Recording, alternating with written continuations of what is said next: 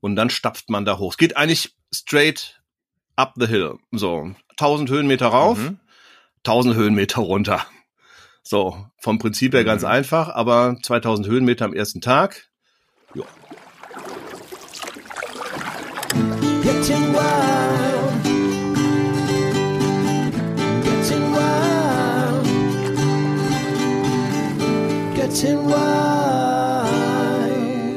Getting Wild. Der Outdoor- und Travel-Podcast mit Andy und Ralle.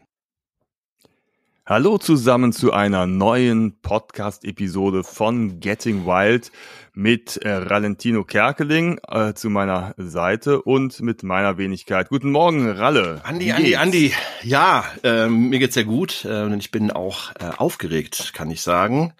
Wir beide stehen ja, du bist ja immer, oder? Ich bin so ein aufgeregter Typ, weißt du? Ja. Genau. das schätze ja, ich so an so, dir. Huh. Ich, ich, bin ja eher so ja, unaufgeregt. Nee, wir sind doch beide so. Beide voller Tatendrang, so möchte ich es mal beschreiben. Ähm, ja, wir beide stehen ja mhm. unmittelbar vor unserem äh, vor unserem ersten Getting Wild, äh, unserem gemeinsamen Getting Wild Abenteuer im Schwarzwald. Haben gerade frisch die Sachen gepackt, haben uns ja ganz kurz nochmal ausgetauscht. Mhm werden wir natürlich mhm. auch drüber hier podcasten, was wir da alles ähm, erleben werden, erlebt haben, gehabt äh, zu sein, glauben. Futur 2, ne, was wir erlebt haben werden. Mhm. Ähm, naja, das ist tatsächlich, es wird nochmal eine Grenzerfahrung. Also ähm, wir beide drei Tage miteinander. Letzte, das ist eine Grenze. Ja, ne, das ist nicht die letzte Podcast-Episode ja. sein wird. Nein, aber es ist da kommen wir schon an unsere Grenze. Es ist, ist, ist, ist die Schwarzwald-Challenge ja. schlechthin. Mhm. Ne? Und ähm, aber heute wollen wir über andere Reiseziele mhm. sprechen. Wir arbeiten ja immer uns noch am Sommer ab. Wir waren ja schon in London, in Tokio, in Japan unterwegs und dieses Mal geht es in ein beschauliches kleines Tal, in dem sowohl der Ralle als auch ich schon waren im Sommer, im Winter. Es ist ein Tal, das man von Deutschland aus gut erreichen kann. Es liegt direkt hinterm Bodensee, wenige Kilometer und ist 39 Kilometer lang in Vorarlberg. Und äh, das Ganze nennt sich das Montafon. Das wird von der Ill durchflossen und man kann da wunderbare Aktivitäten unternehmen im Sommer und im Winter. Und ich würde mal sagen, Sommer, das ist das Thema für Ralle. Winter, darüber kann ich was mhm. erzählen. Was wollen wir machen? Sommer. Wie war's denn? Du warst doch zuletzt da. Erzähl mal, wann war's? Ja, genau. Ich war äh, zuletzt da und es ist doch schon wieder so lange her gefühlt. Ähm, ja, das Montafon. Ich hatte hm, von dir schon öfter davon gehört, allerdings von deinen Winteraktivitäten. Und ähm, als ich jetzt ähm, ergab, dass ich da auch mal hinkomme, dachte ich, ach, das hörte sich so nett an schau dir mal das Montafon an. Und ich muss sagen, es hat sich, äh, hat sich wirklich gelohnt. Ich kannte das Tal bisher nicht. Ich kannte es nur vom Durchfahren, nämlich durch den Arlbergtunnel, ähm, um dann in andere Bereiche der Alpen in Österreich zu kommen. Mm, das Montafon liegt so kurz hinter Bludenz. Also wenn man vom ähm, Bodensee aus abbiegt, ähm, gelangt man äh, dorthin. Bludenz, Chaguns sind so ähm, Orte, ähm, die man da nennen kann. Ähm, hm? das kann man auch ganz gut, ganz mhm. kurz erreichen mit dem Zug, Wunderbar. weil da fährt halt ähm, eine Bahn direkt rein ins Tal bis nach Vandanz und Bludenz und von da aus kommst du eigentlich super weiter. Ne, also selbst mit dem Winter ähm, haben wir selber nicht gemacht, aber Freunde waren dann schon auch im Zug da und dann steigst du zum Beispiel hier in Köln ein und bist dann nach paar Stunden unten im Schnee und muss dann aber auch keine weiten Wege mehr zurücklegen, weil da ist dann halt alles. Es ist äh, das Schöne, dass es da relativ mhm. kompakt ist, ohne dass man sich gegenseitig auf die Füße tritt. So ist es tatsächlich. Also ich habe diese äh, Zugvariante im Sommer ausprobiert. Ähm, interessanterweise ja, cool. bin ich über die äh, Schweiz gefahren, ähm, nach einem. Ja, das, das, das lässt er sich nicht nee, da fahre ich immer gern mal, fahre ich immer gern mal rum. Genau, in der Schweiz bin ich umgestiegen und äh, dann genau bin ich ähm, Richtung ähm, Blue Dance und dann hoch und du kannst in ähm, Im Montafon selber fahren wirklich sind äh, ein gute, ist ein guter öffentlicher Nahverkehr. Man kann sich da prima auch mit den Bussen bewegen. Ähm, ich habe mir sagen lassen, das soll auch im Winter gut funktionieren. Jetzt habe ich im Sommer das getestet. Ich kam in jedes äh, noch so entlegene Tal ganz entspannt hin. Ja. Die Busse fahren regelmäßig. Äh, die Busfahrer und Busfahrerinnen sind total entspannt. Ja, was habe ich da gemacht eigentlich? Also, ich habe gelebt äh, in einem Sporthotel, in äh, passender Weise natürlich. Wo sollte ich sonst absteigen? So sportlich natürlich. wie ich bin, ist doch klar. Und ähm, das ist gewesen in St. Gallenkirchen. Und das ist ein, ja, das, das, das ist so ein Tal, das sich langzieht und die Häuser sind links und rechts davon gebaut. Und ähm, Insofern ähm, ist der Verkehr immer direkt äh, am, am Hotel. Da dachte ich erst so, ui, okay, äh, das könnte, äh, kann ja laut werden, aber ähm, war nicht so. Ich habe prima geschlafen. Das ist schon mal die erste beruhigende Nachricht. Also es das heißt wirklich Sporthotel ja. Grandau ähm, und ähm, ist äh, in St. Gallenkirchen. Also für mich lohnenswert, nettes äh, Restaurantchen auch dran, auch für den Ralle immer wichtig, dass es leckeres Happy Happy gibt. Ja. Mhm. Ich habe zwei Wanderungen gemacht und bin dabei ein wenig ähm, auch an meine persönlichen äh, Grenzen gekommen, aber eher an meine Kopfgrenzen. So, wir haben uns ja vor ähm, einiger Zeit mal darüber unterhalten, dass ähm, man in Teilen vielleicht mit Höhenangst zu kämpfen hat, der Ralle zumindest. Ich glaube, mich erinnern zu können, dass du auch in der Art mal hast verlauten lassen jetzt, ähm, dass du, ähm, dass du da auch äh, nicht äh, schwindelfrei unterwegs bist in der Höhe, oder? Wie war das nochmal? Genau, das kommt mit dem Alter. Mit dem Alter mhm. habe ich festgestellt, dass ich zunehmend unentspannter mhm. werde. Wenn es äh, in die ja, Höhe genau. geht. Und ich war für ein Magazin da vor Ort, das ist das ähm, Alpin-Magazin und ähm, wahrscheinlich haben die Kollegen, die dort dann gelesen haben, ah, da kommt einer vom Alpin-Magazin, so, dann suchen wir dem jetzt erstmal ein Türchen raus, wo der auch ordentlich gefordert ist. Ähm, dann haben die mir ein erstes Programm zugeschickt und dann habe ich nochmal angerufen und habe gesagt, äh, okay, also ist äh, das Alpin-Magazin, aber ich bin ja der Ralle. Ich, ich schreibe nur. nur.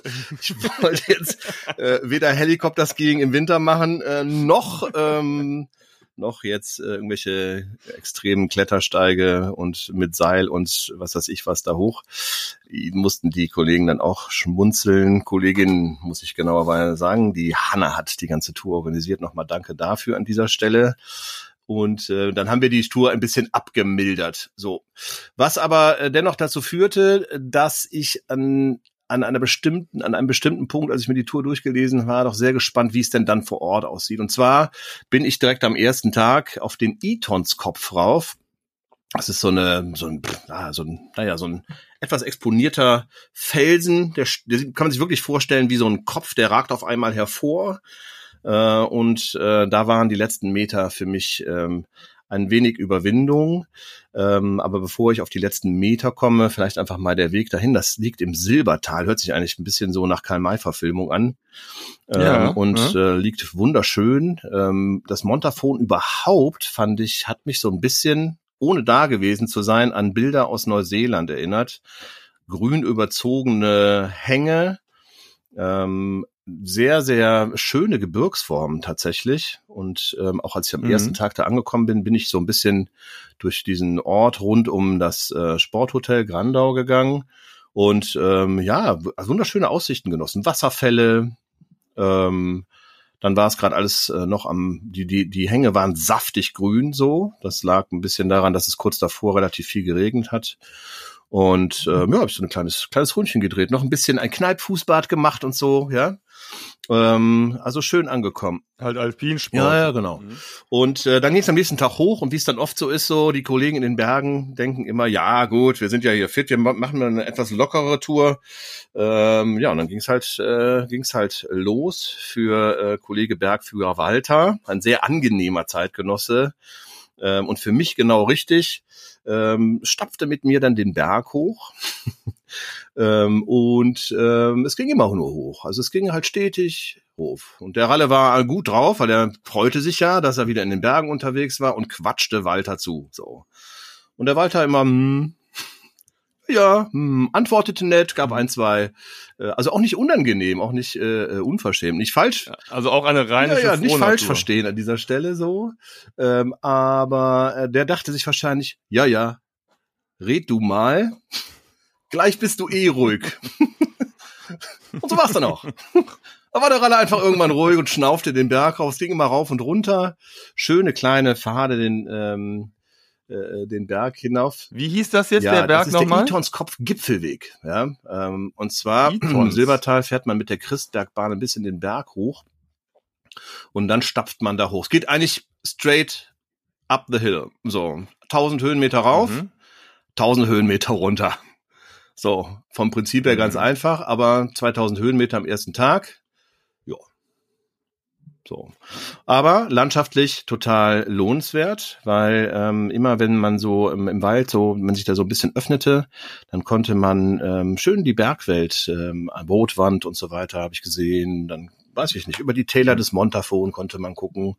Und dann kam mhm. halt dieser Gitons Kopf immer näher. So. Und äh, dann schaute ich mir den so an und schlängelte sich so ein kleiner Höhenweg äh, unterhalb des Gipfels lang und wir kamen immer näher und dann habe ich irgendwann Walter beiseite genommen und habe Walter gesagt, so hör mal Walter, mh, mm, ich habe da so ein Ding mit meiner Höhenangst so und dann habe ich ihm das kurz erklärt.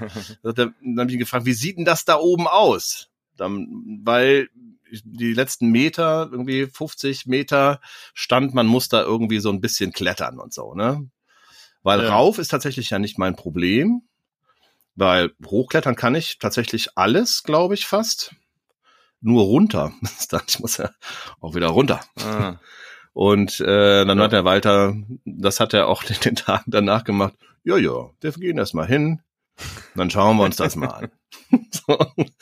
Ja, und dann standen wir da und tatsächlich, wenn ich das jetzt auf den Fotos sehe, ich werde mal was bei Instagram auch hochladen, sieht das gar nicht so schlimm aus. Aber es ist halt so ein Gekraxel durch Felsgehänge, äh, dann irgendwie an, an Drahtseilen halt.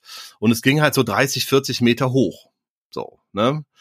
Und ähm, für mich war das halt, auch weil es links und rechts dann teilweise ganz schön runter ging, ist das halt einfach Kopfkino gewesen. So, aber ich bin hoch und stand dann oben. Da war ein Plateau, das eigentlich relativ viel Platz hatte. Da waren drei, vier andere Leute auch noch und die tummelten sich alle so und waren gut drauf. Guck mal hier, guck mal da. Und ich so, mm, ja, ja. äh, schaute so ein bisschen mir die Bergwelt an, weil du siehst ungefähr 500 Gipfel des Montafons und Österreich und so weiter. Kannst du ja. ein bisschen in die Schweiz rüberschauen. Also lohnt sich total, da hochzuklettern. Aber ich war ein bisschen, äh, war ein bisschen, ja, wie eingefroren stand ich am Anfang da oben. Hab mal versucht, ein Selfie von mir zu machen. Das sieht auch ein bisschen, ein bisschen steif aus. Na, und dann sind wir wieder runter. 1000 Höhenmeter runter. Haben uns dann, ähm, und das, es gibt so einen Panorama-Gasthof Christberg heißt der. Spitzen, ähm, na, wie heißt es nochmal? Kaiserschmarrn. Äh, äh, oh, reingedreht und äh, Germknödel. Also war mhm. toll. Und ähm, ein Tipp noch an dieser Stelle, es gibt auf diesem Weg hoch und runter eigentlich kein Gasthof.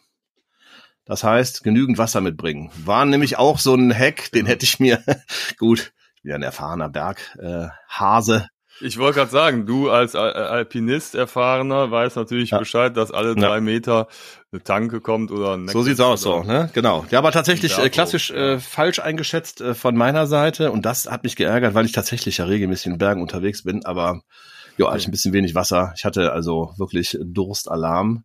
Aber gut, ich habe es überlebt, wie man gerade hört. Ja. Und so bin ich dann, ähm, das war der erste Tag, der war toll. Schönes Wetter, und so war ich eigentlich auch mit dem Erlebten und dem für mich wirklich aufregenden Gekraxel. Alle Leute, die jetzt vielleicht aus dem Montafon zuhören, denken so, oh je, was hat der denn, was hat denn für Sorgen? Ähm, aber ja, so ist das nun mal, wenn man mit diesem Leiden des, der Höhenkrankheit zu tun hat. An dieser Stelle ein Hinweis übrigens äh, im nächsten Jahr werden wir mit einer Autorin sprechen, die sich genau mit diesem Thema beschäftigt hat und ein Buch veröffentlichen wird im nächsten Jahr. Das auch als Überraschung für dich, Andi.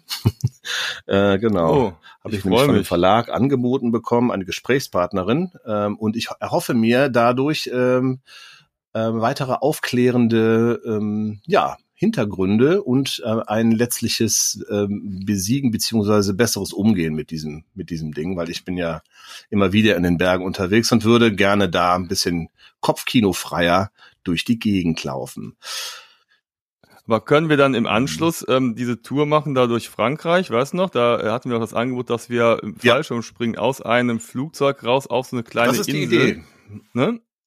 Genau, also das heißt, das können wir dann nach dieser Episode machen. Du, also ähm, ich habe das ja meinem Sohn erzählt, der war direkt begeistert. Er würde das übernehmen für uns. Und dann habe ich gesagt, Moment okay. mal. Also für uns ja, beide der direkt. springt für uns beide, der springt jetzt zweimal hintereinander ja. raus. Also Tandem. Er macht ein also, Tandem alleine mit sich. Ja. Ja, genau. Und ja, aber ich habe ihm gesagt, so abwarten, junger Mann, abwarten, junger Mann. Ja. Nicht den Vater schon beiseite stempeln, ja. genau. Ja, aber so ist das gewesen. Das waren so hm, fünf, sechs Stunden, sage ich mal, waren wir schon unterwegs. Und ähm, ja, Etons Kopf. Sehr schön. Aber das war's noch nicht. ich bin dann am nächsten Tag, so, ja, ich bin mehr. am nächsten Tag dann äh, mit Walter wieder mh, hm, auf den Golmer Höhenweg. Und der Golmer Höhenweg, das ist so ein, ja, wie der Name eigentlich schon sagt, so ein Höhenzug, der sich ähm, am Retikon, das ist quasi, das sind die trennenden mhm. Berge hinüber zur Schweiz, wie der erfahrene Alpinist äh, weiß. Und ähm, ja, der Golmer Höhenweg hat so ein bisschen mich erinnert an äh, Herr der Ringe. so, weil ähm, als die dann Richtung äh, Golgotha, ist das richtig? Oh Gott, ich bin nicht so tief in dem Thema drin, aber Gold. Nee, als die da den, den Knatsch. Ja. also, ja, auf jeden Fall, ähm, ja, so, so, ja, oder wenn man so Ritter sagen, ähm, Filme aus äh, Irland, England schaut, äh, wenn die so über so Höhenzüge. So, so sieht das da aus. Genau. Mhm. Mhm. Ähm, was auch noch zu sehen war äh, Schneefelder, tatsächlich. Ähm, denn es war zwar Juni und zwar auch Ende Juni, aber ähm, es hatte ja kurz zuvor, und zwar rund um April, nochmal richtig heftig geschneit in den Alpen. Und äh, das Montafon war davon auch gesegnet. Das ist übrigens auch, wenn wir gleich nochmal auf dein Skifahren zu sprechen kommen, ähm, das ähm, liegt sehr günstig für Skifahrer, so sagte man mir. Auch äh, Richtung Ostern soll sehr schneesicher sein. Magst du schon mal einen kleinen Sneak Peek ja. geben? Ich war schon mal Ostern da und äh, genau da, wo du äh, deinen Höhenwanderweg äh, überwunden hast, bin ich äh, auf zwei Brettern lang gepäst, äh, genau am Golm, genau. Warst du auch am Lüner See? Nee, ich habe den äh, Lüner See nur von oben gesehen. Es gibt da ein. Ach so, bist du Ja, ich vorbei. bin oben drüber quasi ja. gehüpft. Ja, ja, genau. Okay. Ja, das mhm. schlängelt sich so lang. So ein pff, Strecke 13,8 Kilometer. Ich habe jetzt gerade nochmal nachgeguckt äh, knapp, knapp 700 Höhenmeter rauf und 1500 Höhenmeter runter. Erklärt sich natürlich dadurch, dass ich äh, mit der Gondel, mit dieser Golmer Bahn da hoch ähm, bin erstmal. Ähm, ja, wir haben so fünf, sechs Stunden gebraucht tatsächlich. Die Touren übrigens, die ich gemacht habe, kann man ähm, über Outdoor Active und über die Alpine-Seite auch sich runterladen, die GPX-Daten. Also wer mal Bock hat, das nachzuwandern, was der Ralle da so erlebt hat und einfach mal reinschauen bei Outdoor Active. Ne? Genau. Ja, das ist wie gesagt ein wunder wunderschöner Turm. Man sieht dann so ähm, Drusenfluh ist einer der markantesten, die drei Türme im Retikon und da wandert man quasi drauf zu. Und ähm, die Geistspitze quasi war unser, unser Zielberg. Und auch da war es schon wieder challenging für mich. Aber ich hatte ja, und das ist ein Learning, wie man so schön sagt, aus dem Tag davor gewesen. Ich, die sah, dass die eigentlich noch exponierter äh, war und für mich im Kopf schwieriger zu besteigen ähm, als ähm, der Etons Kopf. Aber dadurch, dass ich ja so erfolgreich war am Tag zuvor, war ich eigentlich schon bisschen freier in der Birne. Weil er beschreibt das doch mal, also was hat man da zu erwarten? Also ist das dann ein Weg, wo es einfach links oder rechts steil mhm. runter geht oder ist es einfach so die, die Aussicht und die Weite, die dich da ins Grübeln hat kommen? Nee, also erstmal der, der Weg an sich ähm, geht. Links und rechts geht's runter, teilweise ja, hast immer irgendwie, das fällt halt ab, teilweise was steiler, teilweise ist halt, sind halt schmale Wege, mal breiter, mal schmaler. Mhm die schlängeln sich so lang und du musst dann ein bisschen steigen über Felsen, ein bisschen geröllig und so weiter. Ähm, und da musst halt gucken, so, ne? Wenn dann Schnee kommt, dann wird's ja immer ein bisschen tricky, je nachdem. Ich hatte zwar auch Stöcke dabei, aber ähm, das ist übrigens auch eine Empfehlung für die, wenn man irgendwo über Schneefelder muss und weiß das, generell auch für Bergrunter. Also ich finde, Stöcke sind auf jeden Fall hilfreich allein schon auch um äh, ein bisschen G-Effizienz reinzubringen. Ähm, man ist dann wesentlich entspannter unterwegs und auch sicherer tatsächlich. Ja. Ähm, ja, also man, man schlängelt sich dann, man, man sieht, man hat den ganzen Golmer Höhenweg quasi vor sich. Wenn du mit der Golmer Bahn da hochfährst, geht's erstmal einen steilen Berg hoch und dann siehst du die ganze Strecke. Du siehst diesen, wie so ein, ja, schlängelt sich so lang bis zur Geistspitze. Und die Geistspitze gegenüber von, von den drei Türmen und dem Drusenfluh, ähm, das ist so ein bisschen diesen Gebirge, wie kann man sich vorstellen, wie die Dolomiten. Ja, auch von, von der Art des Gesteins her. Und ähm, ja, man sah halt diese Geilspitze und die ging halt so, da, da war ein sehr, sehr schmaler Weg, das konnte ich sehen, es ging halt da direkt links steil runter. So, und das war für mich halt so der Punkt, wenn man die ganze Zeit darauf zuläuft, mhm. schön. Aber da war ja auch Walter wieder, ja, wir gehen da erstmal hin. Und dann begab sich das auf dem Weg, dass wir tatsächlich über ein Schneefeld drüber mussten. Und ähm, das war ein relativ langes Schneefeld und ähm, es ging auch da, stellte sich die Frage, wie kommen wir jetzt da durch? Wie kommen wir denn da runter auf den Weg? Weil ähm, es ging so drei, vier, fünf, sechs Meter tatsächlich, trennten uns dann in der Höhe vom Weitergehen. Und dann hat der Walter gesagt, setz dich mal dahin, ähm, ich gehe mal vor, ich guck mir das mal an. Und dann kam er wieder und äh, innerhalb von 30 Sekunden war ich angeschnallt. Hatte so, so eine Klettervorrichtung an und guckte weiter mit großen Augen an und er sagte so, Ralle, du kannst da runterklettern, alles überhaupt kein Problem, aber weißt du, wenn du abgehst, dann wird's halt scheiße. so. Ja, und dann hat er mich schon eingehakt geh da mal runter. So, und dann habe ich mich halt, also eigentlich genau das, was ich nicht machen wollte, äh, habe ich dann kurz gemacht. Alles auch wieder nicht dramatisch für Leute, die damit kein Problem haben, die werden das nicht verstehen. Aber äh, für mich dann äh, rückwärts in so eine vier, fünf Meter Schneewand rein und dann da runter, war halt, ja, aber musste ja weitergehen. Wieder zurückgehen war nicht die Option. Äh, und auch da wieder, ja, äh, habe mich schon ganz schön heldig gefühlt danach. So. Mhm. Genau, und dann ging es weiter und kurz danach ging es dann schon zur Geilspitze hoch und da war dann noch mal kurz für mich durchschnaufen ähm, und dann halt hoch, weil links ging es halt wirklich runter für mich und für mich ist dann schon so ein Abstand von einem Meter zu einem Abgrund schwierig. So, ne? Einfach, ähm, wie schon beschrieben, das Kopfkino. Aber hat geklappt und dann saß ich oben auch tatsächlich im Gegensatz zum Vortag schon viel entspannter auf diesem Bergchen und habe die Aussicht genossen wunderschön da oben. Ja. Und dann ging es nur noch runter. Lindauer Hütte, hast du die auch kennengelernt im Winter? Nein. Okay, weil da kann man, äh, das ist so eine, so eine deutsche Alpenverein-Hütte. Ähm, mhm. Da hat man 200 Schlafplätze tatsächlich, also ein Riesending. Hm. Genau. Auch da wieder Kaiserschmarrn als Belohnung und wieder zurück. Auch diese Tour, wie gesagt, kann man sich äh, bei Outdoor Active anschauen. Eine tolle Tour. Also ich bin total begeistert vom Montafon. Ich bin begeistert von den Menschen dort auch, weil die sind so nett einfach. Gemütlich, überhaupt nicht überdreht. Ähm, mit Walter irgendwie schreibe ich auch heute immer noch. Ähm, grüß dich, Walter, an dieser Stelle, weil ich tippe, du wirst diesen Podcast auch mal hören. Und ähm, ja, wir haben, ähm, er hat mir ganz, ganz viel ähm, an Dingen mitgegeben, ohne es wahrscheinlich zu wissen. Ja.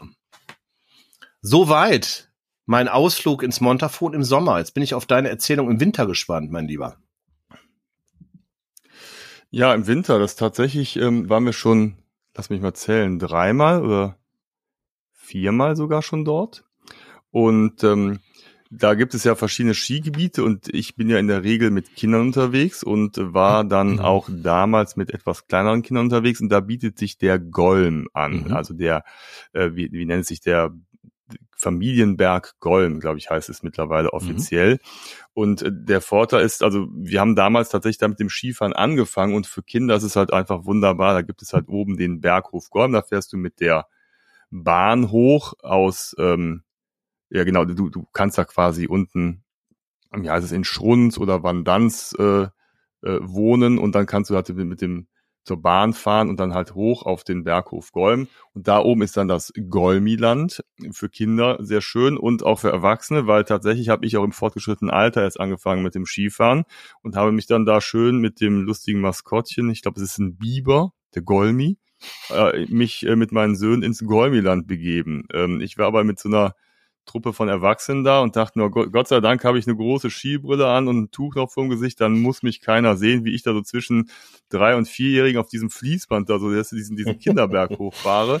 Da muss man halt dann durch. Und ähm, ganz am Anfang habe ich das dann noch nicht so hingekriegt, bin irgendwie aufs Gleichgewicht verloren, bin nach hinten gekippt auf diesem Band und habe dann hinter mir wie so die ganzen sieben Zwerge, so alle bap, bap, bap, dominomäßig umgesenzt, weil die kippten dann alle nach mir um. Ich dachte, bravo.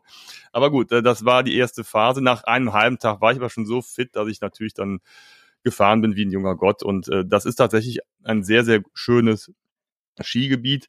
Es ist überschaubar. Wahrscheinlich sind Skiprofis irgendwann äh, ja, wünschen sich andere oder etwas äh, mehr Abwechslung. Für uns als Familie war es genau gut. Es gibt halt Pisten in allen Kategorien. Und das Schöne ist halt, man kann halt mit den Kindern losfahren. Es gibt halt immer wieder Abzweigungen, neue Kombinationen, die du fahren kannst. Und am Ende triffst dich unten am Lift im, im Tal und kannst dann wieder zurück hochfahren oder du hältst mal zwischendurch an. Also das ist ein, ein ja, ein Skigebiet, was, was ideal ist für Familie mit Kindern.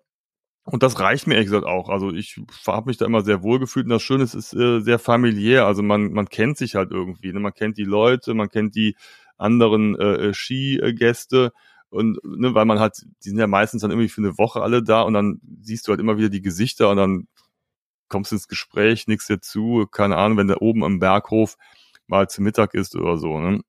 Und ähm, es gibt halt verschiedene Möglichkeiten, da zu übernachten. Wir haben einmal äh, selber unten, ähm, jetzt muss ich mal gerade gucken, wie das hieß, ähm, im Sulzfluh, mhm. ne, im äh, gewohnt, das ist quasi direkt an der Bergwand unten äh, am Golm. Und wir haben sogar einmal oben auf dem Golm selbst übernachtet, und zwar im Berghof Golm. Das heißt also, das ist da oben die Skistation, beziehungsweise äh, das, äh, die Skihütte. Und das ist natürlich toll, wenn dann um 16 Uhr die ganzen Skifahrer wieder ins Tal fahren und du bist halt als Einziger da oben. Ne? Und dann kommen nochmal die äh, Pistenraupen und präparieren das Ganze und dann hast du aber irgendwann Ruhe. Und dann ist so, setzt die Dämmerung ein oder die äh, Nachmittagssonne und du sitzt da und siehst nur weiß und Sonne und blauer Himmel. Das war schon ziemlich, ziemlich mhm. cool. Ne? Und äh, das haben wir wirklich sehr genossen da oben. Einziger Haken ist, wenn du mal einkaufen willst oder irgendwas holen willst, dann musst du halt immer runter ins Tal fahren. Aber man kann sich ja so ein bisschen, wir haben uns auch vorbereitet, dass wir halt eben entsprechend Sachen mit hatten und oben gab es natürlich auch Verpflegung. Mhm. Ne? Aber ist das, ist das, das war schon sehr schön. Genau, ich war ja auch da, aber ich kann nicht, ähm, habe ich gar nicht ähm, mitbekommen. Ich bin ja auch einfach nur äh, vorbeigegangen. Wie groß ist das dann? Also wie viele Leute schlafen da? Lass mich nicht lügen, aber es sind vielleicht so fünf, sechs äh, mhm. Familienzimmer. Und dann gibt es unten noch so ähm, Schlafsäle, würde ich mal sagen. Also da waren zum Beispiel Familien, mit Kindern da, mehrere Familien, wo die Kinder dann alle unten in dem äh, Zimmer geschlafen haben. Das war wie so ein riesiges Matratzenlager. Da haben die dann alle gepennt. Also ne, das war irgendwie ganz gut. Aber es war jetzt auch nicht überlaufen. Also da waren vielleicht, lass mich mal sagen, 20 Leute, die dann da übernachtet haben. Dann gibt's dann auch Abendessen, du hast eine Tischtennisplatte oder einen Kicker, kannst also noch irgendwie ein bisschen mhm. was machen, weil so richtig viel willst du dann auch nicht machen. Wenn du den ganzen Tag Ski gefahren bist, dann setzt dich halt vielleicht in die Sonne, liest ein Buch oder spielst so eine Runde Tischtennis und lässt den Abend so mhm. ausklingen. Ne? Und natürlich der Vorteil ist, du bist natürlich der Erste morgens auf der Piste. Und es ist halt manchmal auch ein bisschen absurd, wenn du dann halt irgendwie so in der Ruhe bist und oder ne, frühstückst und dann gehst du raus und ist, du bist der Einzige und irgendwie zehn Minuten später, bams, sind sie plötzlich, kommen sie aus allen äh, Ecken angekrochen und fahren Ski. Und dann hast du plötzlich abends wieder nach dem letzten, nach der letzten Gondel wieder die totale Ruhe. Das ist schon irgendwie ganz mhm. witzig. Und wenn man zwischendurch mal äh, irgendwie kurz irgendwie hm, ja aufs Klo muss oder ins äh, sich umziehen willst, dann kannst du eben springst du kurz ins Zimmer rein. Das ist halt direkt direkt neben der Piste. Also also ich parke mit den Skiern vor der Eingangstür und gehe rein. Ne? Also so ungefähr ist das. Das war schon cool. Ne? Ach schön. Ja, und dann haben wir natürlich dann auch eben dann, was du halt sagst, Retikon, ne, mit der Retikon-Bahn nach oben, von da aus runterfahren, hast du einen super Blick, dann eben auf die drei Zinnen und so weiter, das ganze Panorama kann man ja auch äh, wirklich super sehen. Und du guckst halt dann auch über das ganze Tal auf die andere Seite. Wahrscheinlich habe ich dann auch den Itons Kopf irgendwo gesehen, ohne zu wissen, dass es erst ist. Ähm, das ist natürlich total schön.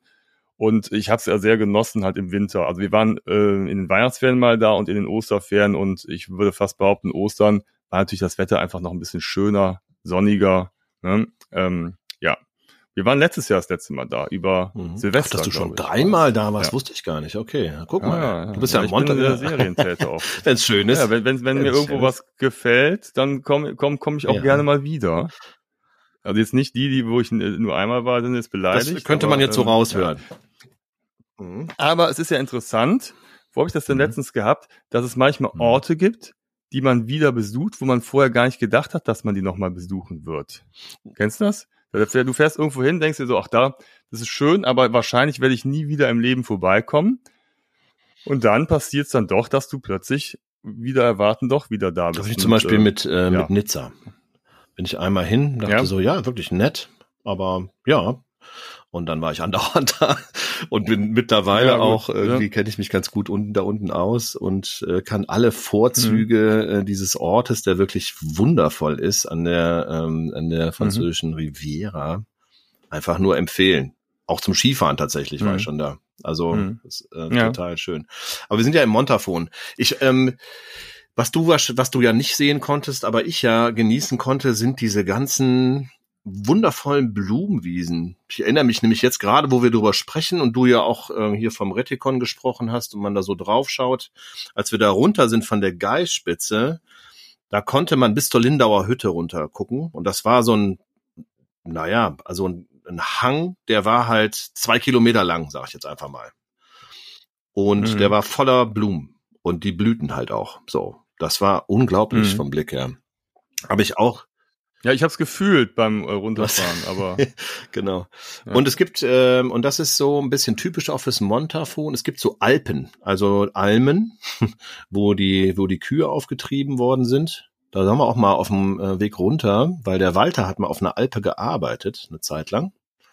Und dann haben wir ähm, sind wir bei seiner Alpe in der Nähe von der Lindauer Hütte. Sind wir mal kurz rein und haben mit dem Almwirt, sage ich jetzt mal, der das betreibt, da mit seiner Familie kurz gesprochen, habe ich noch ein frisches Glas Buttermilch bekommen. Und ähm, dann haben wir mit dem noch ein bisschen gequatscht. Dann hat er uns auch so ein bisschen erklärt, die werden in so drei Stufen, werden die Kühe aufgetrieben, was zur Folge hat auch, mhm. dass die Bauern, wenn die aus dem Tal auftreiben und das ja früher noch mehr als heute mit der ganzen Familie äh, gemacht haben, dass die sogenannte Maisershütten auf halbem Weg ähm, installiert haben. Und diese Maisershütten liegen auch in dieser wundervollen Blumenlandschaft. Und da kann man heute teilweise die als Ferienhäuser anmieten. Also auch du und ich können mhm. da mal rein. Und mhm. die liegen so schön, Ach so. ähm, dass das ja. wirklich auch mal so eine Idee nochmal ist, das, ähm, das zu machen. Ja. Genau. Und so sind die halt in drei Stufen hoch, drei Stufen runter.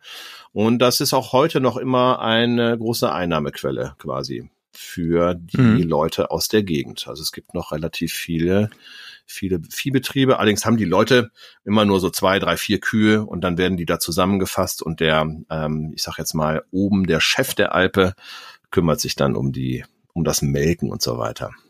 Ja, so ist das mit den Traditionen. Also was man auch noch machen kann, wir wollten ja auch immer mal wieder im Sommer mhm. hin, weil ich das total spannend finde, wenn wir kennen es halt nur mit weiß, naja. Schnee bedeckt und ne, dann kennst du halt Fotos, wie das halt aussieht und dann stellst du dir so ein bisschen vor, aber es ist natürlich eine komplett andere Landschaft, ne? Und das ist einfach mal total spannend, das einfach mal so wie du eben beschrieben hattest, die grünen Wiesen mit Blumen und so zu sehen. Und es gibt natürlich da auch noch ein bisschen was zu tun. Also zum Beispiel, das war im Winter natürlich geschlossen, hat äh, die Judith, die da äh, in der Region arbeitet, hatte die Idee und hat so einen Rutschenpark gebaut. Ich weiß nicht, ob du das gesehen oh, hast ja. vom Lift aus. Das sind so Röhren. Ja. Ne? Und da sollen auch tatsächlich erwachsene Menschen reinpassen. Dann kannst du quasi den ganzen Berg, also sind es vielleicht so fünf, sechs Etappen, kannst du halt äh, rutschend äh, den Berg wieder runter äh, rutschen durch so metallene Röhren. Das sieht eigentlich ganz cool aus. War natürlich im Winter geschlossen. Dann gibt es noch so ein Flying Fox unten über so ein ähm, äh, so, so ein äh, See, so ein Stausee. Ähm, Wäre was für dich. Wobei Flying Fox, finde ich, geht immer noch, weil du nicht so hoch bist. Wenn du einmal dran bist, dann, dann geht's. Und es gibt so einen Coaster runter, mhm. das ist auch ganz schön. Und diese Strecke sind wir auch im Winter mal gefahren. Und im Winter und da habe ich äh, für, für durchaus Verwirrung im ganzen Ort gesorgt. Da findet nämlich einmal die Woche das Nachtrodeln statt und da hingen überall Plakate. Und ich habe es dann irgendwie verbaselt und habe dann immer gesagt, ach guck mal, da ist das Nacktrodeln. hast du, hast, bist du da, hast du erstmal alles abgeworfen ne? und bis dahin halt. Genau. Und, na, und, und dann äh, war das halt in aller Munde, was ist das? Was hat's denn mit diesem Nacktrodeln auf sich? Und äh, naja, die sind aber das eine Wort gibt das mhm. andere und äh, irgendwie wird das dann halt weitergetragen und äh, ja, am Ende, ich weiß gar nicht, ob sie es mittlerweile eingeführt haben, äh, das Nacktrodeln, das ist auf jeden Fall jetzt eine alte Golmer Tradition. Einmal im Jahr werden die Leute ja. nackt auf dem Schlitten den Berg runtergefetzt und dann kannst du unten in irgendeinen so heißen Gumpen, Gumpen springen. Ja, das ist auch immer so ein, ne? Genau, die Gumpen. Ja, ja das, das, ist, ich bin Beschreib mal einen Gumpen. Gumpenfreund. Hm? Gumpen? Nee, nee, beschreib mal, was das ist. Ach, ich hab nicht schreib mal. Schreib jetzt mal, schreib jetzt mal Gumpen. G U mal Gumpen. so wie, wie, wie schreibt man eigentlich? Was ist der Gumpen? Damit die Leute das verstehen, was das ist, mein Lieber.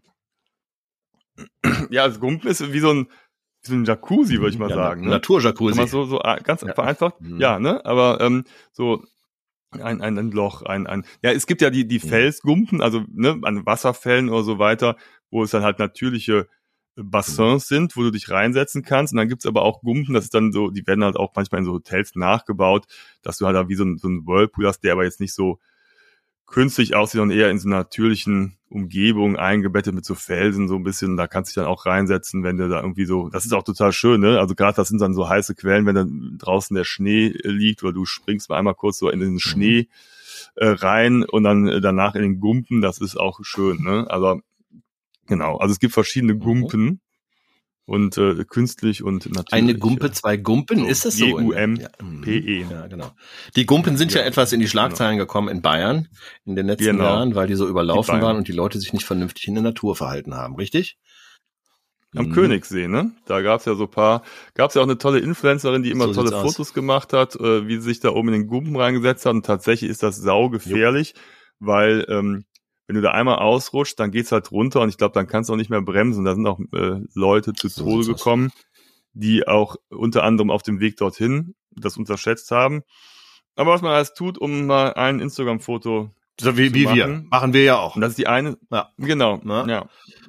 Ja, aber wir ähm, hinterlassen keinen Müll, zertrampeln nicht irgendwie die Pflanzen, bleiben auf den Faden und rennen nicht bei allem Abenteuersinn und Abenteuerlust, rennen wir nicht einfach wild drauf los, sondern ja, achten ja. schon drauf, ne? So ja, von so daher. Mich aus, genau. genau. Was ich übrigens noch gemacht habe, und das mache ich immer gern, wenn ich vor Ort bin, ich ja. äh, unterhalte mich gerne mit den Köchen. Das habe ich ja auch schon öfter hier dokumentiert in unserem Podcast, um zu wissen und zu verstehen, warum kochen die eigentlich so und was ist die Idee dahinter, wo haben die ihre Ideen her aus verschiedenen Ländern, wie setzen die regionale Produkte ein. Das habe ich nicht gemacht dieses Mal. Diesmal habe ich einfach nur genossen österreichischen Wein, österreichisches Bier, sehr lecker. Boah, war ich auch wieder begeistert. Wie meine Familie immer lacht, wenn ich sage, wenn ich irgendwo unterwegs bin, sagen wir, habt ihr auch lokales Bier? Also, oder, ne? Ähm, und äh, die lachen sich schon immer vor kaputt. Was ist jetzt hier wieder mit diesem lokalen Bier und so, lokales, regionales Essen? so. Es ist irgendwie so ein Running Gag, zumindest innerhalb unserer Familie so. Und ich ziehe natürlich weiter durch, weil ich wissen will, wie Craft Beer äh, auf, in allen Teilen der Welt funktioniert. Mhm. Was ich aber diesmal gemacht habe, und das war ganz toll, ich habe einen Kunsttischler besucht ähm, und äh, ja, den Markus Jün. Ähm, und zwar gibt es äh, in Montafon den Montafoner Tisch. Und den muss man sich so ein bisschen, oh Gott, jetzt habe ich hier wieder Mathe schon schlecht gewesen. Wenn ein Tisch sechs Ecken hat, ne? Wie nennt man denn diese Form? Naja. Sechseck. Vielleicht Sechseck, vielleicht gibt's noch eine speziellere Form. So, boah, ja, okay. Habe ich nicht gesagt. Weiß ich nicht. Auf jeden Fall der Montafoner Tisch. Und der Montafoner Tisch sieht. Ein Hexagon ja, meinst du, oder was? Ich hatte, ich hatte es eben auch auf den äh, mhm. quasi schon. Gibt auch ein Oktagon. Ja, genau. ne? Nonagon. wäre, müsste Hexagon. genau. Ja. Der Montafoner Tisch, der ist so ein, äh, so ein Hexagon. Und äh, in der Mitte des, Hexag äh, des Hexagoner Tisches ist äh, eine Schieferplatte mhm. eingelassen. Seit 300 Jahren gibt es nämlich diese Tradition. Und diese Schieferplatte, da wurden früher zum Beispiel erstmal A, Spielstände aufgeschrieben, wenn die quasi so ein bisschen gezockt haben, Karten gezockt haben. Ach so, kannst mit der Kreide. Äh, so ja, genau. Rein. Oder die haben äh, ihre Kühe verhandelt und haben einfach da kurz äh, hier mal ein bisschen gegengerechnet auf dem Tisch. Eigentlich ganz praktische Sache. Und dieser mhm. Tisch, mhm. den kann man heute noch, in alter Tradition wird er hergestellt, der wird so zusammengesetzt. Man müsste sich das jetzt anschauen. Das kann ich nicht verbildlichen in Worten jetzt gerade. Ähm, mhm. Und zwar sieht ein bisschen wie aus wie ein Laminat, nur halt mit äh, mit äh, dicken Holz. Es ist ein richtig robuster Tisch halt einfach so. Und mhm. ähm, der Markus sagte mir, dass die Leute aus Asien den anfragen. Also und ähm, der scheint weltweit äh, populär zu sein, halt so eine Art Tisch. So abgefahren, oder? Was will denn ein Asiate jetzt mit so? Also es ist ja schon mhm. so ein Tisch im Alpen. Ja, schon, an, klar. Mit, mit ja, rustikal, so, ne? rustikal, so, also ist jetzt nicht modern, so, wenn Leute jetzt eine moderne mhm. Kücheneinrichtung oder wofür auch, oder wo so ein Tisch auch immer stehen könnte. Wobei, es gibt auch moderne Varianten, äh, habe ich äh, tatsächlich gedeckt. Also, ne, das ist dann halt eben sehr schlicht, aber ne, die Form und die Platte kann ja auch. Def ne? Ja, definitiv. Der ist jetzt, würde ich sagen, sehr traditionell. Auch einfach, weil der sich ja. immer daran orientiert, der Bau des Tisches, mhm. ähm, was die vor 300 Jahren halt schon gemacht haben. So, ne, das hat sich natürlich mhm. äh, von den Fertigkeiten her und von den Maschinen her weiterentwickelt, aber von der grundsätzlichen Handwerksfähigkeit. Und das finde ich halt das Faszinierende, dass in diesen Tälern immer noch ähm, halt diese traditionelle Handwerkskunst weitervermittelt wird ja und in Teilen auch wieder auflebt, vielleicht sogar ne, einfach mehr wird, weil die Leute das mhm. äh, wieder bewusster wahrnehmen, dass, äh, dass das ähm, halt einfach weiterlebt. So, so ein Tischlein kostet mhm. um die 5000 Euro, habe ich dann äh, gesehen. Also oh ja. äh, man mhm. muss auch ein bisschen Patte auf Tasche haben. Ne? Kann man jetzt nicht mhm. mal eben einpacken. Was ich aber schon gemacht habe, der hat, die haben natürlich auch andere Sachen angeboten, Holzschalen und so weiter. Aus, ich habe unglaublich viel über Holz gelernt, so, was ich jetzt nicht im Kopf habe, aber mir alles aufgeschrieben haben für meine Geschichte dann auch. Ähm, wie Holzarten, warum und welches Holz weich und was weiß ich was alles so, habe ich mir auch was Schönes mitgenommen für zu Hause. Mhm. Meine Schale. Ja, für Holz. Eine, Schale. Schale. Ja, aber das war faszinierend. Das war, ähm, das war schön und ähm, anscheinend haben die auch keine Nachwuchsprobleme. Also das wird weiterleben. Ähm, hat da mehrere Auszubildende am Start, der gute Markus. Ja gut, wenn ich für so einen Tisch auch 5000 Euro bekomme, das ist ja lukrativ. Naja, man muss ja die ganze Zeit rechnen, ne? Also die Handwerkszeit, das Holz, ähm, die Bearbeitung und, und, und. Also ich glaube, dass dieser Preis tatsächlich ähm, gerechtfertigt ist. Es ist ja vielleicht sowieso etwas in, ich, ich habe ja nicht gesagt, ja, doch, du hast was durchscheinen lassen. Das ist so ein, das ne? ist auch so ein Zeitgeist, nein, der nein. jetzt äh, wieder durch. Nein, nein, nein, nein, nein. Immer schön. Nein, aber wenn, wenn, das ist ja kein Billigprodukt, wo du äh, mit Zeit und Muße äh, dran arbeitest. Und wenn dann die Asiaten auch noch kommen, dann hast du ja auch eine Nachfrage und dann Definitiv. ist es ja ein zukunftsträchtiger definitiv, Job. Definitiv. Wobei ich mir jetzt vorstelle, dass zum Beispiel, dass man das Asiaten das nachfragen, dass das doch eher seltener ist. Ähm, aber Ach so, ich dachte, die stehen ja, ja, ja Schlange und dann Busse. Die, die Auftragsbücher sind voll und dann gibt's einen Container nach, nach Fernost und dann werden ja. die. Äh, ich ich habe übrigens den Eindruck auch, ähm, dass weniger Asiaten unterwegs sind. Ähm, wenn ich, wenn wir jetzt gerade darüber sprechen, ich ist einfach nur so ein Gefühl. Ich muss jetzt mal drüber nachdenken, weil wir beide sind ja relativ viel. Also in Japan? In Nein, aber wir beide, oh. der war jetzt auch. Aber das war auch ein Elf, das war auch ein Elfmeter. Eigentlich war es fast ein Elfmeter. So, wenn man uns jetzt zuhört, ja, ja, war es ein genau, Elfmeter. Also. Regelmäßig zuhört. genau. Ich weiß, ähm, ja. Wer jetzt das erste Mal reinschaltet, sollte die letzten beiden Folgen sich anhören, weil da ging es um Japan, wo der Andi äh, war. Nur zum kurz zum Verständnis. Ähm, nein, aber wir sind ja beide relativ viel unterwegs. Ich habe den Eindruck, es sind weniger Asiaten in Bussen unterwegs. Aber vielleicht ist es auch nur ein, weiß ich nicht. Hat sich was verändert? Haben wir irgendwas nicht mitbekommen? Ich, ich, ich habe tatsächlich, muss ich, habe ich nicht drauf geachtet. Mhm. Also ähm, ich weiß, als wir zum Beispiel in Finnland waren am Flughafen, da tauchte so eine asiatische Reisegruppe aus auf und ich habe mal auf den Reisepass gespinkt. Sie kam aus Taiwan. Mhm. Da waren welche und ansonsten, ich meine, ich sehe es halt, aber bin selten unterwegs da, wo die Reisegruppen ankommen. Ich muss mal wieder hier an Dom fahren oder so und mal gucken, was da so los ist, ne? Ob da wie viele äh, Leute unterwegs sind. Aber ich habe es tatsächlich, also jetzt auch in letzter Zeit, hatte ich keine Berührungspunkte, sagen wir es mal so. Aber es kann vielleicht sein, dass man vorsichtiger geworden Vielleicht, ist. ne? Müsste man irgendwie, das ist nochmal so eine investigative Recherche, die wir, die mhm. wir starten könnten. Mhm. Andi, Apropos ja. starten, ne? Wir ja. starten ja mhm. äh, gleich äh, in unser mhm. Abenteuer. Deswegen würde ich sagen. An dieser Stelle tatsächlich heute mal uns ein bisschen kürzer halten, äh, liebe Leute. Denn wir müssen äh, sowohl Züge bekommen als auch nochmal ähm, auf die Autobahn und so weiter und so fort. Es ist ganz schön viel los, bevor wir in unser kleines Abenteuer starten können, Andi. Ähm, genau, weil der Ralle, der, wir machen ja, wir machen ja äh, auch, da fängt die mhm. Stellen schon an, der, wir nutzen unterschiedliche Transportmittel. Mhm. Ne? Und ähm, gucken, wer, an, wer, wer überhaupt ankommt. Ist, wo wir ankommen werden. Ja, ja, genau. Nein, da, da mache ich mir ja. keine Sorgen. Ich fahre ja mit der Bahn und da komme ich natürlich Das ist vollkommen an. richtig. Und äh, dann werde ich morgen dich mhm. treffen. Und ich sammle dich ein, los. genau. Ja, ja, weil ich habe jetzt tatsächlich so ein paar Tage, freue ich mich auch sehr drauf. Ich äh, fahre nach Bayern, ich fahre in den Schwarzwald mit dir, dann noch nach Riga, dann nach Südtirol alles immer drei Tage. Wow, ähm, da ist äh, ganz schön was los. Mhm. Und das alles Das mache ich alles äh, zu Fuß. Mhm. ja, also zu Fuß, ja. Ja, ja da gibt's ja einen Fernwanderweg, der ja, klappert. Und da ich richtig ab. gut in Shape bin und gut in Form.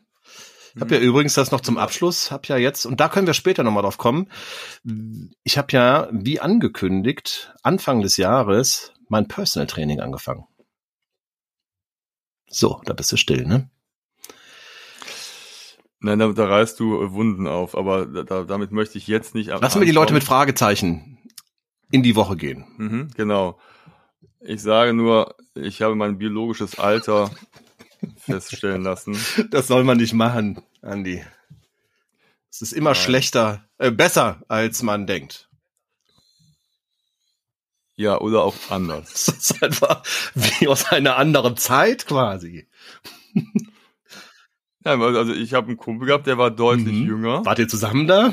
Bei mir, ja, und bei mir war es, nein, äh, wir haben ja so eine vom, vom Fitnessstudio so eine App und da kann man das halt mhm. halt nachlesen und ich habe halt mal einen Test gemacht und naja, ich habe aber auch, ähm, ich bin ja nach, nach den Verletzungen, konnte ich bestimmte Übungen nicht ganz richtig ausführen, da muss ich erst wieder in bestimmte Bewegungsabläufe rein.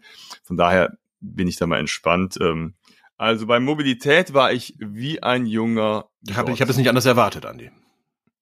Genau, und der Rest Ich kann, da kann, das kann ich ganz, nee, ich kann, da, da kann ich auch noch ganz kurz, ich habe ja auch so eine Anamnese, möchte ich jetzt schon fast ja. nennen, mhm. gemacht äh, beim Eintritt ins Fitness, äh, in mein, in mein Personal Coaching. Und er sagte, hm, okay, es ist nicht so schlecht, wie es aussieht, aber wir sollten anfangen. so. Ja, getting right. Vielleicht äh, tauschen wir uns dann nochmal in einer Auf der jeden Fall. Episoden aus. Unsere Erfahrungen. Also ich bin jedenfalls top motiviert ja. und äh, habe auch verschiedene Analysen hinter mir und äh, habe jetzt äh, mein krasses Programm, um wieder nach all den Rückschlägen der letzten Monate wieder voll in Shape. Alright, Andy, ich muss so, los, äh, dann genug geshaped. Los. Ja, auf wir geht's. sehen uns. Folget uns, liket ja. uns, möget uns. Liebt uns. In diesem Sinne. ja, das wollte ich nicht warum sagen. Nicht, warum nicht direkt ins Extreme gehen? Ja, ach, Ach ja, wir sind ja extrem, wir sind einfach, das ist auch ein Extrem-Podcast. Okay, also in diesem Sinne, Ciao. macht es gut, bis zum nächsten Mal.